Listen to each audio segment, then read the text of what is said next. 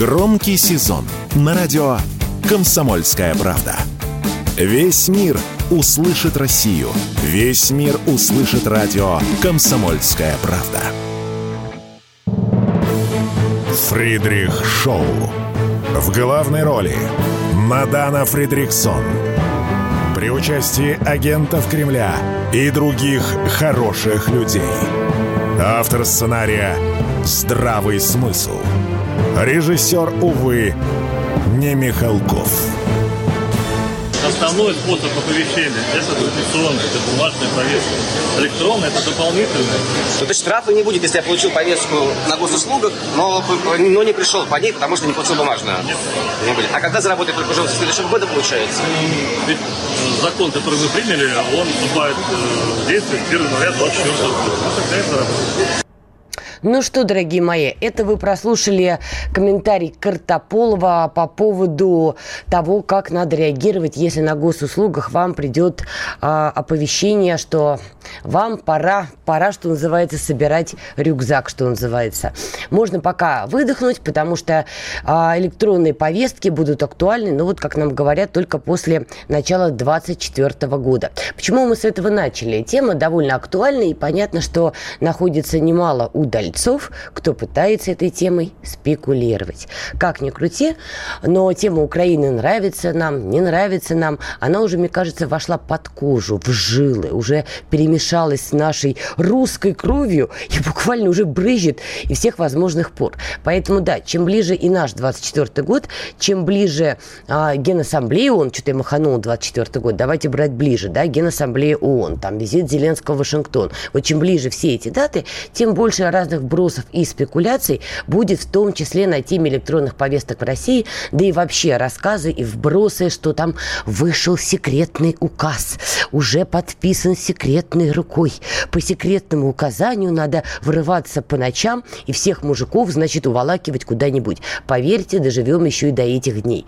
Поэтому мы тут всех дружно призываем, давайте как-то сохранять трезвость ума, трезвость мысли, ну и, в общем, как-то держать себя в руках. Коль уж мы про Украину. Тут, знаете ли, новости падают очаровательные. Значит, правительство Украины, во-первых, оно там есть что интересно узнать. Так вот, это самое правительство Украины уволило всех заместителей министра обороны, имеется в виду Резников, в том числе Анну Маляр. Значит, Анна Маляр, как э, вы наверняка от кого-то слышали, а если не слышали, сейчас я с вами поделюсь такими разговорами на лавочке. Анна Маляр, помимо того, что прославилась довольно своеобразными э, заявлениями, в том числе она, значит, э, рассказывала что какие-то, значит, э, что украинские войска якобы взяли Андреевку в ДНР. Потом сами же украинские военные это опровергали. И у нее далеко не первый такой, извините за это слово, залет. Вот помимо всех этих косяков, которые за ней водятся, за ней был главный, видимо, грех. Опять же, давайте так, я свечку не держала, но некоторые люди, кто занимается темой Украины, говорили об этом, писали об этом и даже не поверите публично. По крайней мере, они настаивали, что у Анны Маляр были особые нежные, теплые отношения с Резниковым. Настолько теплые и нежные, что, я думаю, в какой-то момент она очень переживала, что он на груди носил значок F-16, а не ее портрет. Но для тех, кто у нас тугодум в плане намеков, короче говоря, любовь у них была. У Анны Маляр и у Резникова. Еще раз, я свечку не держала, но вот люди, которые занимаются Украиной, настаивают, что это точно так. В общем, неудивительно, что новая метла, новый министр обороны Украины будет мести по-новому, и понятно, что всех замов Резникова действительно за шиворот вон из профессии практически, цитируя одну известную нервную даму. Но тут интересно другое. Вы все наверняка видели интервью Зеленского какому-то американскому журналисту, не суть важно на самом деле какому. Значит, интервью было блестящим в той части, что Зеленский с квадратными глазами, как ему и свойственно зачастую, доказывал этому американскому журналисту, а через него американской общественности, что не, ну что вы. Резников, конечно, скотиняка воровал. Никто же не спорит. Это у меня вольный пересказ. Но вы поймите, говорил Зеленский, он воровал не помощь союзников, он воровал что-то другое украинское. Ну, тут любой вменяемый человек задается вопросом, простите, а на Украине есть что-то свое? Например, что? Мы помним, там даже, по-моему, чернозем уже весь вывозили, продавали еще во времена Порошенко. Единственное, по-моему, что на Украине осталось своего, это воздух, и то не точно. Потому что как только какая-нибудь эко-американская компания посчитает, что это ее собственность, на Украине под козырек возьмут и скажут «есть» и украинцы еще будут дышать теперь, выплачивая какой-то процент этой компании. Это звучит дико, но лиха беда начала. Поэтому, когда Зеленский с квадратными глазами рассказывал, что э, Резников хоть и коррупционер, но воровал не, не помощь союзников, но это было довольно смешно. И очевидно совершенно, что будут искать виновника этой самой коррупции. Этим виновником Резников не будет, потому что у него уже приключился чемодан-вокзал Лондон.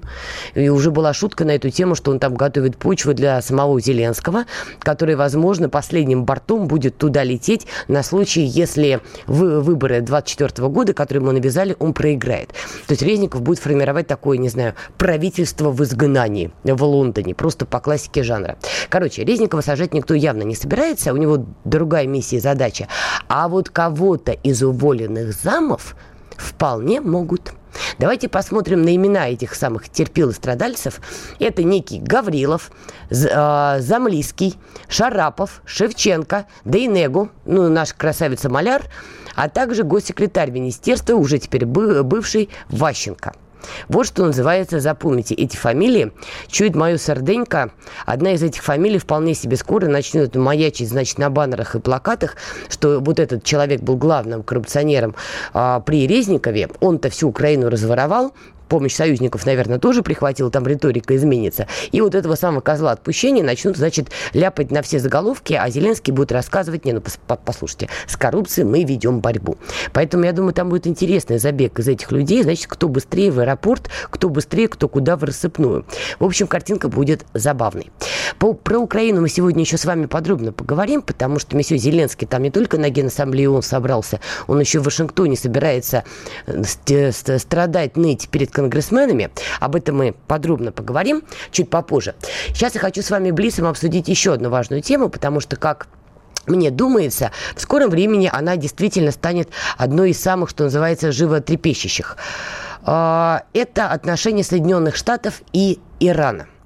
Значит, согласно последним имеющимся новостям, обмен заключенными между Соединенными Штатами и Ираном должен состояться сегодня. Пять иранских заключенных США будут освобождены, а пять американских пленных в Иране также будут переданы э, своей родной стране. Все бы ничего, но тут много но. А именно, а, помимо того, что этот обмен проходит, и этот обмен Байден пытался продать аудитории как какую-то свою победу на Ближнем Востоке, у него это, кстати, не получилось, потому что республиканцы распяли его за этот обмен 5 на 5. На сайте Fox News они там, значит, написали, что посмотрите на этого своеобразного дядьку. Теперь иранцы будут каждого американца хватать в плен, которого только обнаружат где-нибудь. Не факт, что даже у себя в стране. А вообще они больше переживали из-за Ирака, потому что вы должны понимать, что Ирак поделен, там есть, что называется, американцы американская зона влияния, есть э, зона влияния шиитских групп, которые связывают э, с Тегераном, с Хезболой, ну и так далее. Отчасти эти допущения очень-очень верны. Короче, республиканцы не оценили вот этот обмен э, Байдена и Ирана. Была еще одна хорошая новость, что американцы разморозят 6 миллиардов долларов, которые вообще-то изначально были иранские, и переведут их в катарский банк, чтобы Иран мог ими воспользоваться, но только, значит, на благо каких-то гуманитарных проектов. Но это все, конечно, замечательно, если бы не одно серьезное но. А, параллельно Тегеран решил выслать из страны треть инспекторов в МАГАТЭ. В МИД Ирана отмечают, что Соединенные Штаты и ряд европейских стран злоупотребляли членством в Совете управляющих этого агентства. Скорее всего, речь идет про Великобританию, Францию и Германию. Ну и, конечно, сами Штаты. Накануне именно вот эти страны грозили Ирану очередной резолюцией в Совете по ядерному надзору ООН, поскольку они заявляли, что не обнаружили следы урана на незаявленных объектах. Но это ладно, это как бы детали. Главное другое, что Тегеран решил выслать часть вот этих самых экспертов. В МАГАТЭ, естественно, тут же стали кричать и заявлять, что это все неприемлемо, и что теперь они не могут нести ответственность за мирный атом в Иране. Потому что задача была МАГАТЭ держать руку на пульсе и доказывать, что Иран не создает ядерное оружие. И вот тут начинается самое веселое. Как только МАГАТЭ стали заявлять, что теперь они не имеют особо контроля за ядерной программой Ирана, мы все дружно стали вспоминать израильские заявления. А Израиль буквально на днях заявлял, что он будет атаковать ядерные объекты э, Ирана, если обогащение урана дойдет до 90% и выше. Еще раз, мы с вами, например, не можем пойти посмотреть и проверить, обогащает там что-то Иран. Не обогащает. Если обогащает, то насколько? И теперь, в принципе, МАГАТЭ развязали руки всем желающим Иран покусать как минимум. Ну, например, э, тому же Израилю, который может атаковать его в любой момент, э, мотивируя это тем, что МАГАТЭ нету, а значит, мы вот доказываем, что там есть обогащение урана. И ужас-то в том, что эскалация может начаться в любой момент. И атака на Иран может пойти в любой момент. И Израиль может начать его атаковать под шумок ядерных исследований. Ну и карабахские события намекают, что это очень возможно. Давайте сейчас поставим троеточие, послушаем новости и вернемся. Радио «Комсомольская правда» представляет уникальный проект. Аудиокнигу Дмитрия Стешина «Священная военная операция». Год СВО. День за днем. Плечом к плечу с героическими бойцами и простыми людьми. Вместе с Дмитрием Стешиным слушатели пройдут через будни Донецка, штурм Мариуполя, радость побед и горечь неудач. Это искренняя проза без прикрас. Слушайте с понедельника по четверг в 9 часов вечера по московскому времени на радио «Комсомольская правда». Фридрих Шоу. В главной роли Мадана Фридриксон. При участии агентов Кремля и других хороших людей. Автор сценария «Здравый смысл». Режиссер, увы, не Михалков. Итак, мы продолжаем. Фридрих Шоу на волнах радио «Комсомольская правда». Читаю, читаю ваши комментарии. Извините, если я сдаю вот эти вот шмыгающие звуки, но, как вы понимаете, осень и небольшая простуда – это, в принципе, уже такой, знаете, осенний шарм. Но Сражать я буду, видимо, только микрофон, облизывать его не буду, так что коллеги могут в этом смысле быть спокойны. Итак, до ухода на новости и на паузу мы с вами обсудили, что вокруг Ирана еще события, и вполне возможно будет эскалация война. Ну, а мы переходим более подробно к теме Украины. Я вам это обещала, да и куда же мы от нее, от родимой и неродимой, денемся. Итак, Зеленский собирается на Генассамблею ООН, значит, вот это вот стенать, страдать и рассказывать, как он, значит, там на передке демократии ведет борьбу с злыми орками. Орки это мы, если кто не понял. Ну, а дальше он собирается ехать в Вашингтон, клянчить деньги. Поможите, кто чем может. И, естественно, его политтехнологи накануне всей этой пахальной истории договорились, чтобы с Зеленским записали очередное интервью. Подписался на это неблагородное дело, дело канала CBS News. Из этого мы узнаем. Зеленский заявляет, заявляет, что удары беспилотников по России происходят без его ведома. Например. Далее он заявлял, что а, мы владеем инициативой, мы это Украина, по его словам. Это плюс, мы остановили российское наступление и перешли в контрнаступление. Но оно не очень быстрое, заявил Зеленский.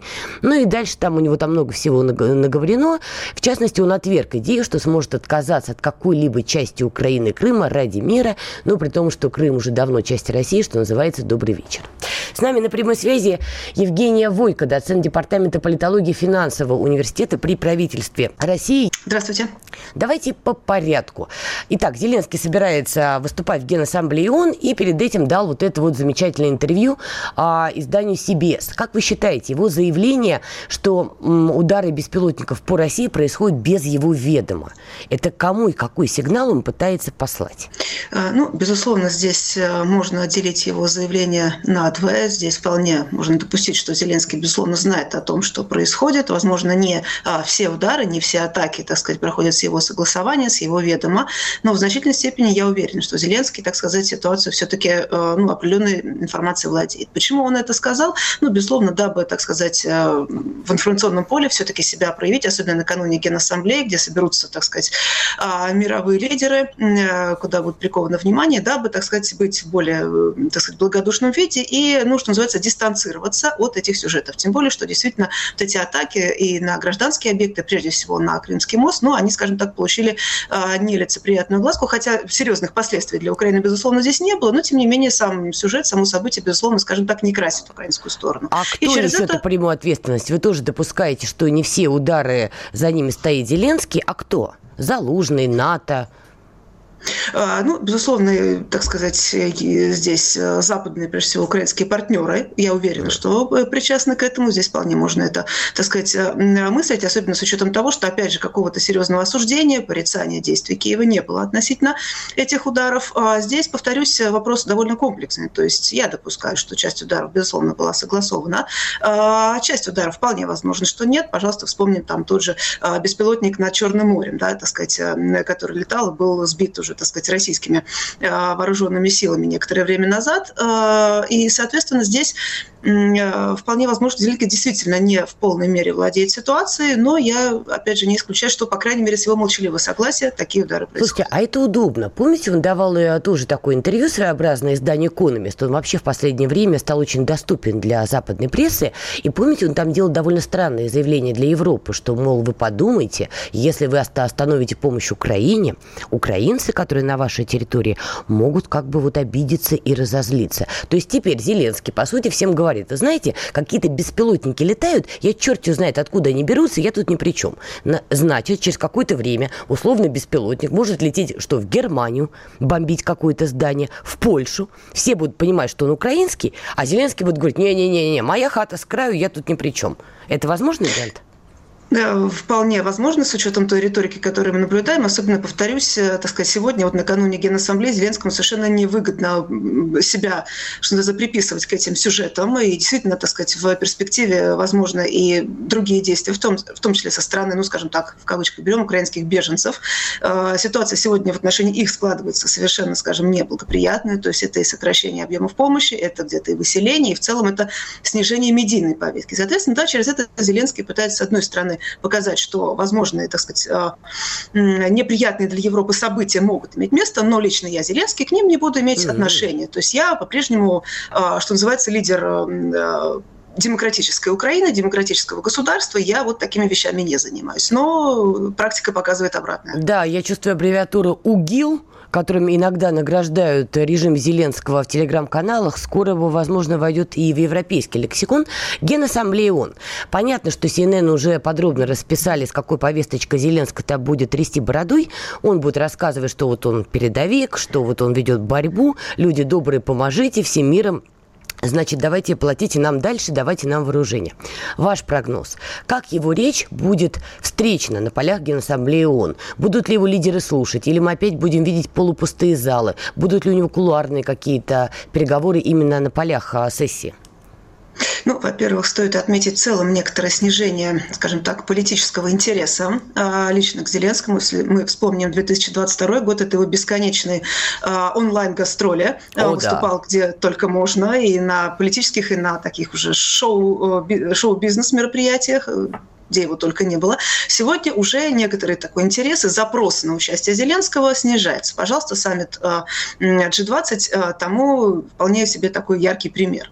Поэтому, что касается Генассамблеи, ну, выступит там Зеленский, да, он скажет традиционный набор вещей, которые, в общем-то, уже хорошо известны, он снова будет говорить, и, кстати, в интервью он тоже об этом говорил, что Украина стоит, вот, что называется, на защите демократического мира, и если не Украина, то Россия там углубится в Европу, Германию и прочим странам не поздравляет поздоровится. То есть что-то похожее, я уверена, будет звучать. Опять же, дайте денег, дайте истребители и так далее, и так далее.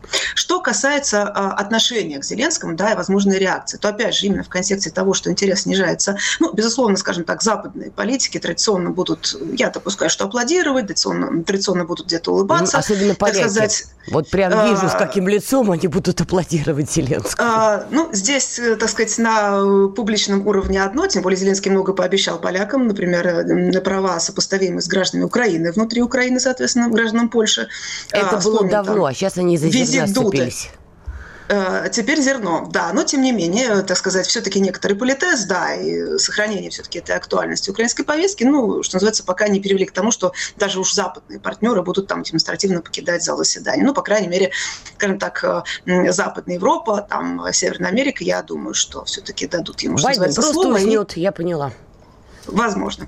Э, что касается, да, стран не западных, то здесь, да, ситуация несколько меняется. Действительно, как я уже говорила, пожалуйста, та же Индия, будучи председателем Большой Двадцатки, все-таки настаивала на том, чтобы тему Украины, в принципе, снять с повестки, ну, либо как-то ее очень завуалированно обсуждать, чтобы она не была острой и не задела интересов, ну, скажем так, э, и российской стороны в том числе. То есть такой довольно витиеватый был формулировки и такой довольно обтекаемый, осторожный подход к этой теме. Что касается Китая, здесь тоже мы видим, что Китай так и не перешел в стан, а, скажем так, вот прозападных а, а, государств именно в контексте российско-украинского конфликта. И Индия, например, там Бразилия, государства Африки. То есть все-таки глобальный юг пытается вот и далее держать тот самый нейтралитет, более, так сказать, склоняясь все-таки в сторону к России. То есть контакты не свернуты, контакты наращиваются, встречи проводятся, никто не рукопожатый. Э, то есть, так сказать, это вот э, все рукопожатные, да, да, безусловно. То есть э, все это выведено за скобки. Безусловно, как бы Запад не давил, как бы не пытались ту же Индию, ту же, ту же Китай склонить и всячески, и кнутом, и пряником. Этого не получилось. Поэтому, безусловно, интерес, прежде всего, на глобальном юге к украинской повестке снижается. Э, Зеленского послушают, э, кто-то, может быть, даже ему поаплодирует, кто-то нет, но большого, скажем так, вклад изменения в текущий уже контекст, вот снижение некоторой усталости от этой повестки, я думаю, что больших изменений здесь не будет. Тем более берем тот же Европейский Союз, своих проблем хватает, опять волна миграции очередная, угу. экономические сложности, угроза деиндустриализации, например, в той же Германии, когда уже ряд предприятий просто уезжают Соединенные Штаты под, э, так сказать, предлогом более благоприятного налогового режима, так сказать, доступности там энергоресурсов и так далее. В Германии все это сокращается. Протесты во Франции тоже, в общем-то, то стихают, то снова э, мы их видим. Э, не говорю уже о странах Восточной Европы, которые сегодня категорически против того же транзита зерна, допустим, украинского, и уже не считаются с Брюсселем, да, с коллективным Евросоюзом. Те же поляки говорят, но они Абсолютно не первый верно. раз уже не считаются. Мы сегодня еще в рамках шоу об этом подробно поговорим. Давайте еще один важный момент обсудим. После Генассамблеи Зеленский собирается ехать в Вашингтон и выступать перед конгрессменами дабы их убедить, чтобы выделили Украине денег побольше. Но там растет оппозиция, число несогласных с этим. 40 э, секунд. Ваш прогноз. Добьется, не добьется?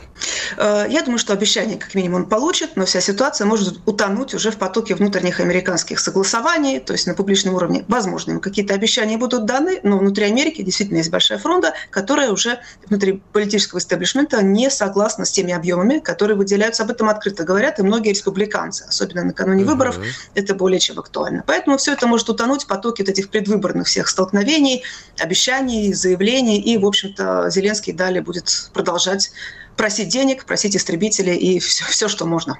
Евгения Войко, доцент Департамента политологии финансового университета при правительстве России, была с нами на связи. Друзья, давайте сделаем паузу, послушаем важные и полезные новости и после этого поговорим уже всерьез и надолго. Они видят, что происходит – знают, как на это реагировать и готовы рассказать вам, что будет. Вопросов очень много. Вопросов очень Вопросов много. очень да, много. если цепляться за вопрос, то превращается в перевал Дятлова.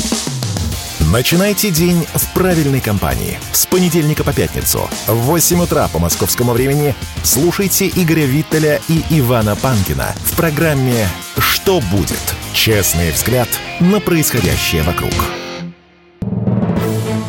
Фридрих Шоу. В главной роли Мадана Фридриксон. При участии агентов Кремля и других хороших людей. Автор сценария «Здравый смысл». Режиссер, увы, не Михалков. Итак, мы продолжаем, а хорошие люди как раз пишут активно сейчас комментарии. Вот, в частности, вопрос. Интересно, как этот наркоман Зеленский там Лаврову в глаза смотреть будет? Имеется в виду Генассамблея ООН. Ну, я не знаю, широко размазанными глазами. Наверное, так. Не факт, что они в принципе пересекутся, потому что думается мне, что Сергей Лавров вряд ли будет искать возможность выйти Зеленским на одну траекторию. Не думаю, что окружение Зеленского в принципе, позволит ему хотя бы сделать шаг в сторону Лаврова, потому что есть мнение, что Зеленский там будет неистово моргать и показывать, что это «спасите», «помогите», что-то типа этого. Поэтому Вряд ли они пересекутся, вот прямо так, чтобы поговорить. Ну, где-то, может быть, условно в одном пространстве, но не более. А, также нам пишут еще, будут гнобить за зерно Зеленского в ООН. А, во-первых, не факт. Во-вторых, мы о зерне еще поговорим более подробно. Сейчас я хотела бы действительно поговорить о страданиях наших больших друзей, наших важных партнеров, братушек практически. Я про Евросоюз. Вот у нас до ухода на новости э, Евгения Войко говорила про то, что в Евросоюзе жизнь далеко уже не шоколадная, и там действительно большие-большие проблемы с экономикой, с промышленностью, с производством, а еще они сами себя отрубили, собственно, от российского газа, который был вполне себе дешев и прекрасен, и часть производства, как мы знаем, выезжает кто в Америку, кто в Китай, кто куда, в общем, почти что в рассыпную. Казалось бы, да, ну сколько можно насиловать старушку Европу? Все, что возможно, уже изнасиловали как могли. Вот эти вот прекрасные их американские партнеры при помощи британских джентльменов, которые ведут себя уже далеко не как джентльмены. Но маньяки оказались ребята интересные и решили добить уже старушку Европу и сначала изнасиловать, потом добить. Издание «Рейтер» пишет, Евросоюз рискует попасть в зависимость от Китая а, по аккумуляторам после того, как отказались от российской энергетики. Значит, речь идет о а, э, аккумуляторах, которые вот э, сделаны на литии. И э, отчет, который публикует Рейтер, сообщает, что к, к 2030 году, Укра... О, господи, Украина, все, уже Украина, это Европа, ага, что Евросоюз попадает от Поднебесной в тотальную зависимость по этому пункту. Из чего мы делаем прекрасный и душевный вывод, что Европа, помимо того, что отключена от газа и должна теперь будет закупать дорогостоящий американский жиженый газ или получать его из Катара, на иранский, кстати, они по-прежнему могут не претендовать, их начнут поруть еще и по вопросу этих самых аккумуляторов. Ибо нечего. И но вот цинизм этой истории, он прекрасен в следующем. Значит, как доклад, который публикует Рейтер, объясняет, почему Европе надо отказаться и от этого вида взаимодействия с Поднебесной. Потому что, а, в общем, финансовые круги, политические круги Запада обеспокоены растущей глобальной напористостью и экономическим весом Китая. Ну и дальше там а, Еврокомиссия должна будет а, обсудить э, снижение вот этой самой зависимости Европы от Китая и как-то заняться вопросами Африки и Латинской Америки. Значит, переводя на простой язык. Дорогие европейцы, Значит, помимо того, что сидим без газа, но зато с одноглазым Шольцем, вы, значит, от Китая не имеете права получать подобного рода продукцию, хотя она будет дешево, сердито и быстро попадать к вам на рынок. Нет, это вам тоже не можно. Живите как хотите, ну, максимум можете покопаться в Африке. Это, конечно, замечательно, но только мы все видим, что в Африке начались процессы, которые вызывают обеспокоенность отдельных стран Европы, которые когда-то считали, что черный континент их за, даже не то, что их задний двор, а знаете, такая вот дача в 30 соток. Захотел приехал, захотел не уехал. Барин чудит. Франция, например, уже с ужасом наблюдает за происходящим. Да, вчера был вброс, что якобы в Конго тоже военные решили устроить госпереворот. Оказалось fake news. Но вообще сам факт, что эта новость появилась и довольно быстро стала набирать обороты, поверьте, не только в российском сегменте. Я вчера ползала по запрещенному в России Твиттеру, ну да, вот по поддельным документам темной-темной ночью я туда зашла. Там действительно очень много было постов, посвященных тому, что в Конго то ли есть переворот, то ли нет переворота. Но размышления, что в принципе это возможно, там тоже фигурировали. Да, новость была в итоге фейковой. Никакого переворота там не приключилось минувшей ночью. Но в начале сентября британское издание Financial Times публиковали материал а, под заголовком «В какой африканской стране может произойти госпереворот далее?» Ну, имеется в виду, что после событий, например, в том же Нигерии, Нигере, хотя, на мой взгляд, в Нигере более правильно все-таки. И там в том числе Конго перечислялась как страна, где все это может произойти. Потому что президенту власти 39 лет, потому что проблема коррупции, смешно звучит, да, не решена. Это если политкорректно. А точнее, там коррупция на коррупции, коррупция погоняет. Как это выяснилось? В 2017 году сама Франция, родненькая, начинала расследование по поводу коррупции дочери и зятя президента Конго, что они разворовывали госденьги и тратили не пойми на что. Ну, на красивую жизнь, красиво жить не запретишь. В 2017 году Франция озадачилась этим вопросом. Думаете, что-то поменялось? Нихт. Дальше, когда Макрон совершал свое крайнее или последнее африканское турне, он приезжал в Конго, он с этим президентом общался, он с ним фотографировался, и как будто вот проблем не было. Поэтому вопрос, когда в, любой африканской стране будет всплеск, скажем так, народного желания получить больше суверенитета и вот избавиться от этого бремени белого человека, это вопрос короткого времени. Поэтому, когда европейцам говорят «ату-ату вам Китай, а давайте-ка вы лучше работайте в Африке, продолжайте их грабить», ну, европейцы, может быть, и не против пограбить Африку. Мы прекрасно помним, какое у них светлое и доброе а, светлая и добрая биография на Черном континенте. Вопрос в том, что у них нет уже возможностей, да и, в общем, Африка не та. И Африка совершенно не хочет, чтобы вот это вот к ним приходило и продолжало их дербанить. Поэтому такое себе. Старушка Европа по этой части, я думаю, попадает в самую неприятную ситуацию. Это вот, знаете, когда по молодости вела себя безобразно тетка, всех со всеми разругалась, с детьми разругалась, с соседями, родственниками, мужьями тоже. И вот старушка Европа лежит одна, стакан воды подать-то некому. Грусть, печаль, тоска. Но, в принципе, есть добрая соседка Россия, которая готова это сделать и даже квартирку взамен не попросит. Но тут почему-то Европа упирается. Что ж, посмотрим. Есть еще одна тема, которая важна и на, о которой я хотела поговорить. Это Грузия. Мы перенесли ее на попозже, потому что понимаем, что Грузия не супер-пупер э, в новостях российских пока – Пока мы, конечно, все дружно следим, что там Зеленский, а между тем в Грузии, судя по всему, собираются открывать второй фронт против России. По крайней мере, сегодня падает новость. Определенная группа лиц, действующая на территории Грузии и за ее пределами, планирует в октябре-декабре этого года дестабилизировать ситуацию в стране и организовать беспорядки с целью свержения действующих властей насильственным путем. Это говорится в заявлении Службы государственной безопасности Грузии. Датой начала деструктивных процессов выбран период октябрь-декабрь текущего года, когда, когда должно быть обнародовано решение Еврокомиссии о предоставлении или нет статуса кандидата Грузии на членство в Евросоюзе. Вот что называется, друзья, запомните этот твит. Помните, с чего начался уже масштабный Майдан, да? Когда Янукович на намудрил это я так политкорректно выразилась, нафиговничал, извините меня за это слово, да, и да, и нет, и вашим, и нашим, и в последний момент он не подписывает ассоциативное членство с Евросоюзом, ну и получает вот эти вот кружевные трусы на Майдане. С чего все начиналось, чем все закончилось. История идет под копирку. Действительно, значит, э, в этот период Грузии, скорее всего, отказывают в этом самом членстве в Евросоюзе. Она не станет кандидатом. Это при том, что Украину на костылях брать собираются.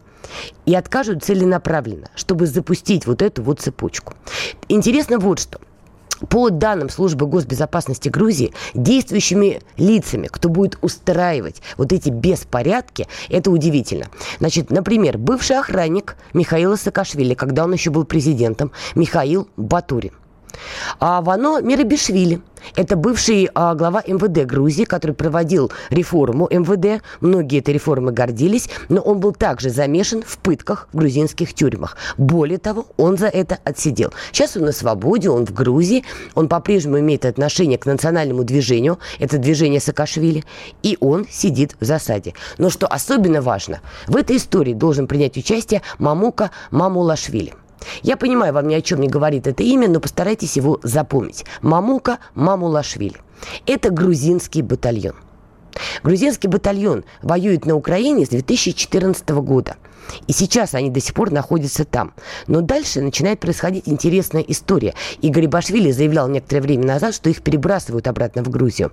Вот здесь я предлагаю нам пока поставить троеточие, подумать над этим, а подумать над этим. И после короткой паузы вернемся, я договорю эту мысль, потому что важно, что в Грузии будет происходить. Давайте послушаем новости. Все программы «Радио Комсомольская правда» вы можете найти на Яндекс Музыке. Ищите раздел вашей любимой передачи и подписывайтесь, чтобы не пропустить новый выпуск. Радио КП на Яндекс Музыке. Это удобно, просто и всегда интересно. Фридрих Шоу. В главной роли Мадана Фридрихсон. При участии агентов Кремля и других хороших людей – Автор сценария «Здравый смысл». Режиссер, увы, не Михалков. К Михалкову мы еще подкатим и не раз, а между тем мы продолжаем. Итак, до ухода на паузу мы с вами стали говорить о Грузии в трех словах для тех, кто только-только включил радиоприемники. Я напоминаю, служба госбезопасности Грузии заявила, что определенная группа лиц, которые уже находятся на территории Грузии, а также люди за пределами пока Грузии, все они планируют в октябре-декабре этого года дестабилизировать ситуацию в Грузии, организовать беспорядки, чтобы свергнуть действующей власти. Итак, еще раз. Кого называет служба госбезопасности Грузии как одних из зачинщиков? Бывший охранник Саакашвили, когда он был президентом, Михаил Батурин, бывший глава МВД Грузии Ваномир Бишвили и Мамука Мамулашвили. Это грузинский легион. Вот сейчас очень-очень важно. А, что называется, прильните ушами к вашим радиоприемникам или трансляциям. Это действительно важно. Я Грузией занимаюсь достаточно много лет, и так получилось, как э, любой въедливый журналист, который мертвого заможает загонит. Естественно, у меня есть и друзья, и знакомые в Грузии. Не называю их инсайдами или информаторами, уж больно романтично. Нет, люди, с которыми я поддерживаю контакт и периодически уточняю у них, а что, собственно, происходит. Так вот, общался я с ними на протяжении нескольких часов, причем с разными. Они не всегда между собой в ладах и не всегда между собой знакомы. Что, в общем, нормально для журналиста собирать из разных источников. Значит, первое, что мне удалось установить. Волнения действительно возможны, беспорядки действительно возможны, и все это будет подкладываться под историю, что Грузия, возможно, не получит а, членство, чтобы стать кандидатом на вступление в Евросоюз. Да, это вызовет бурю, крики, визги, что доколе, досели, да мы вот с восьмого года ломимся туда, как не в себя. Но что особенно важно, скорее всего, ключевой датой станет 2 ноября. Ну или вообще вот начало ноября. Почему? Потому что 2 ноября начались в 2003 году события, которые потом войдут в историю как революция Рус. Скорее всего, вот эти все деструктивные события будут в ноябре. Начиная от 2 ноября, ну и дальше посмотрим, да, потому что все это вот так вот не делается. Ситуация будет развиваться по украинской, скорее всего, модели. Начнутся с протестов, криков «доколе, доселе», закончится все кровью, по поводу крови. Мамука Мамулашвили. Я просила вас запомнить эту фамилию. Грузинский батальон. На Украине они воюют с 2014 года. Некоторые главари этого самого грузинского батальона живут на Украине с 2010 года. Их костяк этого самого грузинского батальона изначально, это, значит, э, поднакаченные такие ребятушки, которые в 2008 году, по их словам, воевали с русскими. Что значит воевали? Это значит драпали впереди собственных пяток, но с гордо поднятой головой. Драпали так, что драпали на Украину. Не случайно некоторые из них с 2010 года стали осаживаться на просторах Незалежной. Но это было тогда. Да, действительно, начиная с 2014 года они принимали участие в боевых действиях.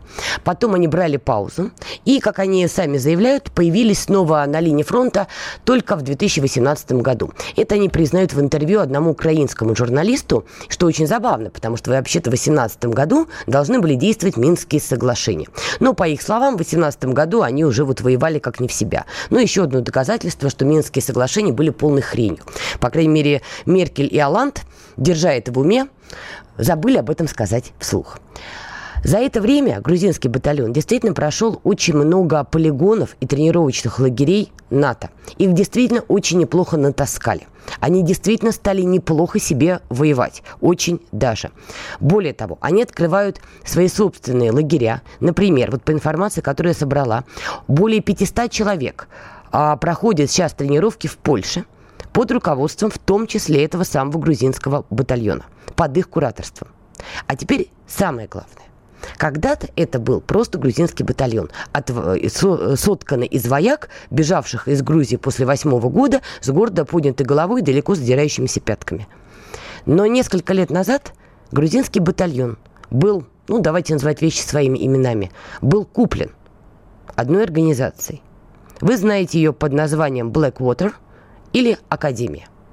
Та самая американская ЧВК Эрик Принц. Они купили грузинский батальон, когда тот уже находился на Украине. Купили как раз-таки плюс-минус 17-18 год, вот где-то в этот период. И с того момента грузинский батальон, по сути, дочка Blackwater. И, по сути, Мамука Мамулашвили теперь возглавляет дочернее крыло Blackwater. И именно про него говорят, что, возможно, будет его обратная переброска в Грузию, его людей. Ну и давайте не забудем про этих 500 человек, которые уже тренируются на полигонах в Польше, тренируются для городских провокаций, для городских боев. Их затачивают под конкретные действия в конкретной географии, в конкретном регионе. Это действительно важно. Я вам всем советую вообще изучить этого самого Мамуку Мамулашвили. Когда-то в 2014 году ваша покорная слуга – это я, кто не понял, записывал с ним интервью для одного интернет-издания. Тогда события только-только набирали обороты, в принципе, для многих было удивительно, что в событиях на юго-востоке Украины, как тогда это называлось сюда, принимает участие некий грузинский батальон. Ну и не будет, что называется, ежиком, значит, вооружившись диктофоном, я нашла телефон Мамуки, позвонила ему, сказала, кто и что, и мы с ним поговорили. Я вам должна сказать, это все не очень весело. Это образованный человек, владеющий русским, кстати, вполне себе хорошо, украинским, английским, ну, если бы Blackwater купили, еще бы он им не владел, да? Он действительно интересно излагает свои мысли. К чему веду? Это не какой-то, знаете, кусок идиота, да, с бородой, который играет мускулами на камеру. Нет, он вполне себе умен. Более того, он очень хорошо понимает, что такое Грузия, каковы грузинские реалии, на кого там можно делать ставку, на кого там не можно делать ставку. Кроме того, он прошел подготовку натовских инструкторов. Ну и да, он действительно понюхал пороха уже на Украине и с началом СВО тоже выжил. Не могу сказать, что он был супер-пупер передовиком, не могу сказать, что он там один стоял, и вот их было семеро, конечно, нет, но тем не менее пороха он понюхал. И вот его опыта вполне себе достаточно на самом деле, чтобы раскачать ситуацию в Грузии. Мама, не горюй, как. И технологии уже обкатаны. И заметьте, все один к одному идет. Вот просто под каперку. Под тему Европы начать, значит, условно мирные процессы, которые потом резко становятся немирными. Только на этот раз мы не будем гадать, кто там откроет огонь. И опять же параллель. Вспомните, во время второго Майдана, да, была тема потом уже грузинские снайперы, да?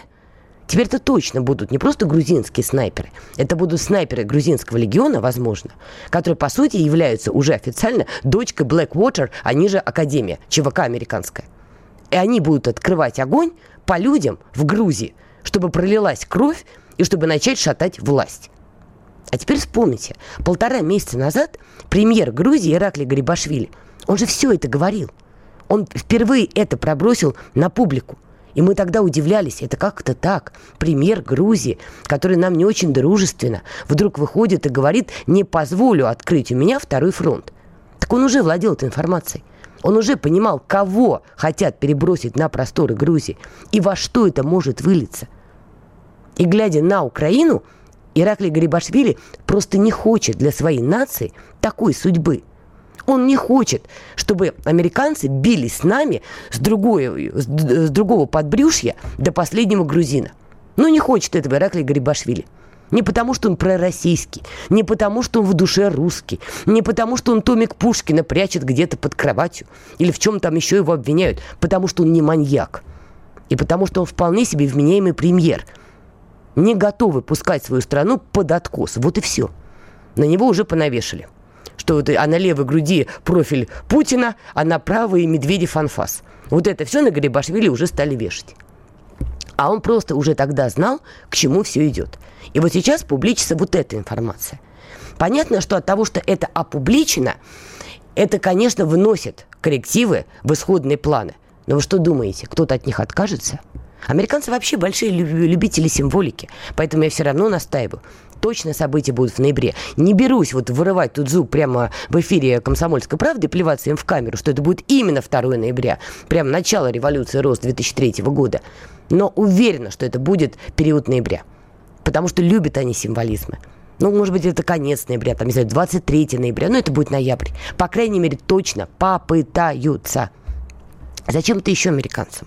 Помимо того, что а, качать наше, что называется, подбрюшье с другого фланга – они пытаются через Грузию взять ее полностью под свой контроль, потому что им не нравится, что между абсолютно прозападной Саламе Зурабишвили, это президент Грузии, и премьером Ираклием Гарибашвили есть некий конфликт. Американцам это не нравится.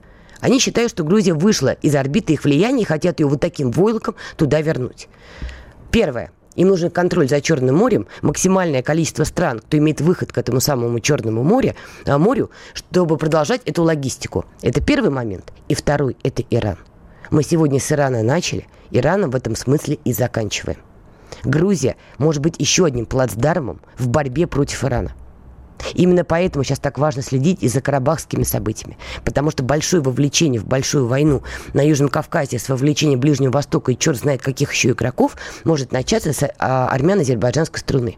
Туда же вовлечется Грузия со своим таким а Майданом, хотя Майданом этого назвать нельзя будет, да? Ну и понеслась-поехала. Поэтому, друзья, я глубоко убеждена, что первые э, наметки этого всего мы будем наблюдать уже в ближайшее время. И вообще Генассамблея ООН будет проходить на интересном, горячем фоне. Советую нам всем следить, потому что тучи, что называется, сгущаются. Давайте будем обдумывать эту мысль, запомним этот эфир, запомним этот вид, подпишемся на радио «Комсомольская правда» и услышимся с вами. Пока. Фридрих Шоу.